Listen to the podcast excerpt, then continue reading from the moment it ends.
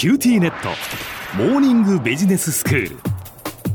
今日の講師は九州大学ビジネススクールで異文化コミュニケーションがご専門の鈴木右文先生です。よろしくお願いします。よろしくお願いします。先生今日も映画と文化のシリーズということですが今日はどんな映画でしょうか、はい、今日は邦画なんですけども、はい、えっ、ー、と以前の回でメジャーなものばかりでなく少しマイナーなものもやりますからと申し上げていたんですけども、えー、今日はちょっとマイナーかなと思うんですけども邦画で「頑張っていきましょい」という作品です、はい、1998年に日本で公開されていまして、まあ、監督さんは磯村逸道さんという方なんですけども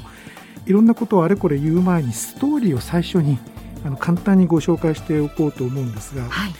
舞台は四国松山です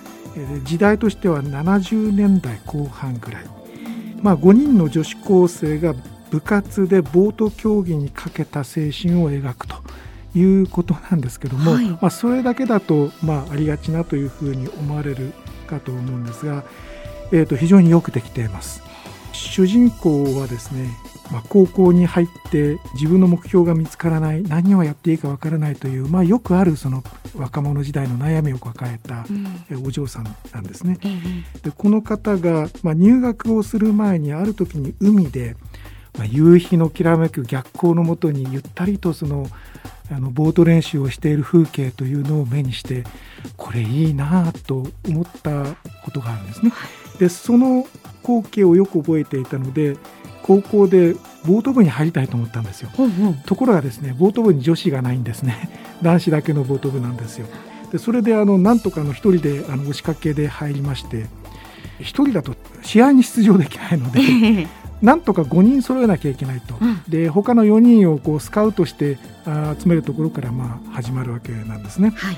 そこにやってくるのがまあ、コーチ役の人が来るんですけどもこのコーチがまあちょっとあの陰鬱なところがあって、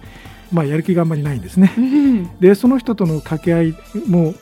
少しずつ少しずつこうギアが噛み合っていくようにできていて最後には青春らしいというのかな思いっきりやったんだけれども試合では優勝というわけにはいかなかったというエンディングを迎えるわけなんですけどもその瞬間にはそのコーチの人も5人の若者たちのエネルギーに引っ張られてグループのメンバーとして非常にいい役どころになったと。で例えばジュースでいうと砂糖を入れてるようなジュースではなくてその非常にリアルで等身大なああ自分たちもこうだったよねっていうのがピタッとくるような演出なんですよ。よくあのテレビドラマ等でこう妙にあのはしゃぎ回ったりそのえー、セリフが、まあ、臭いという言い方は良くないと思うんだけどもセリフが何か自然じゃなかったりということがありがちなんですけどもこの作品は本当にどこにでもいるあのお嬢さんたちを描いているというそこがあの非常にいいんですね。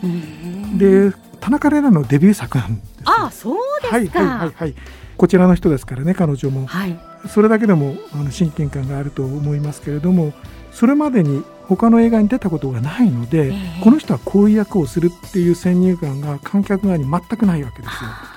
なので、まあ、一生に1回だけその出られるデビュー作っていうのはそういうその見る側にとっての楽しみもあるし、うん、まあ、逆にあの、えー、演じる側は難しいのかもしれないけれども、えー、ここは非常にうまくいったと思ってます。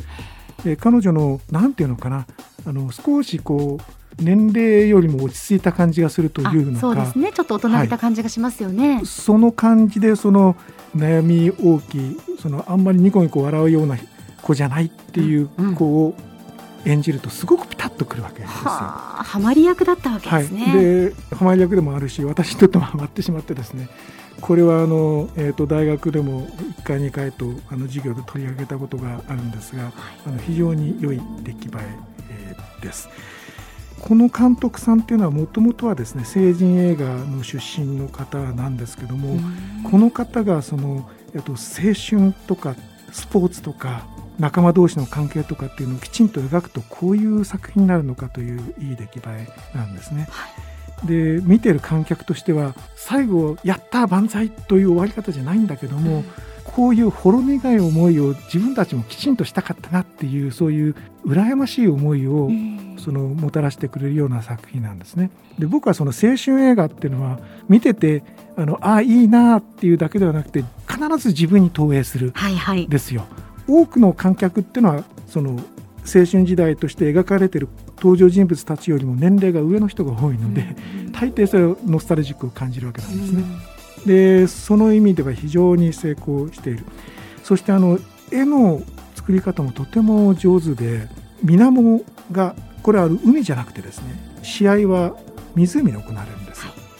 で水面が鏡のように静かであるそこをボートがスーッと流れていく上では5人の女子高生たちがものすごい筋肉の使い方で歯を食いしばって頑張ってるんですよ。でその競技のなんだけれども彼女たちの人生そのものがそのように一生懸命この3年間を駆け抜けようとしているというところがよく分かってその動と性のバランスがとってもコントラストがよくてですねそこであの私はうーんとうなってしまったわけなんですね。もちろんあの感心してうなったわけなんですけども、でこの作品は、まあ、いくつかティップスがありまして、えーと、舞台になったのはですねあの松山と申し上げましたけども松山東高校というところで録画してまして、原作者がそこの出なんですね。はい、で本当にここの部活でですね頑張っていきましょうというその掛け声をかけるのが習わしなんだそうです。そして森山良子さん森山直太朗さんがあの出ているのでそうですか、えーと、探してみてくださいとい。うことです、はい、そしてですね主題歌が非常に印象的なんですよ、えーと、韓国のリーチェという方の音楽なんですけどもオギオ・ディオラ僕ちょっと韓国語ので何を意味するかあまりよく分かってないんですけどもとてもいい主題歌なんですね。Your eyes are clear enough to see through. 聞いたことないですか？聞いたことあります。あありがとうございます。はい、えー、どうぞ皆さんも見てみてください。では先生今日のまとめをお願いします。はいえっ、ー、と青春の大佳作えっ、ー、と頑張っていきましょうえーと、主人公は田中玲奈さんです、えーと、テレビ版もあるんですけれどもあの映画版とてもいいので、えー、ぜひ探してご覧になってください。今日の講師は九州大学ビジネススクールで異文化コミュニケーションがご専門の鈴木雄文先生でした。どうもありがとうございました。ありがとうございました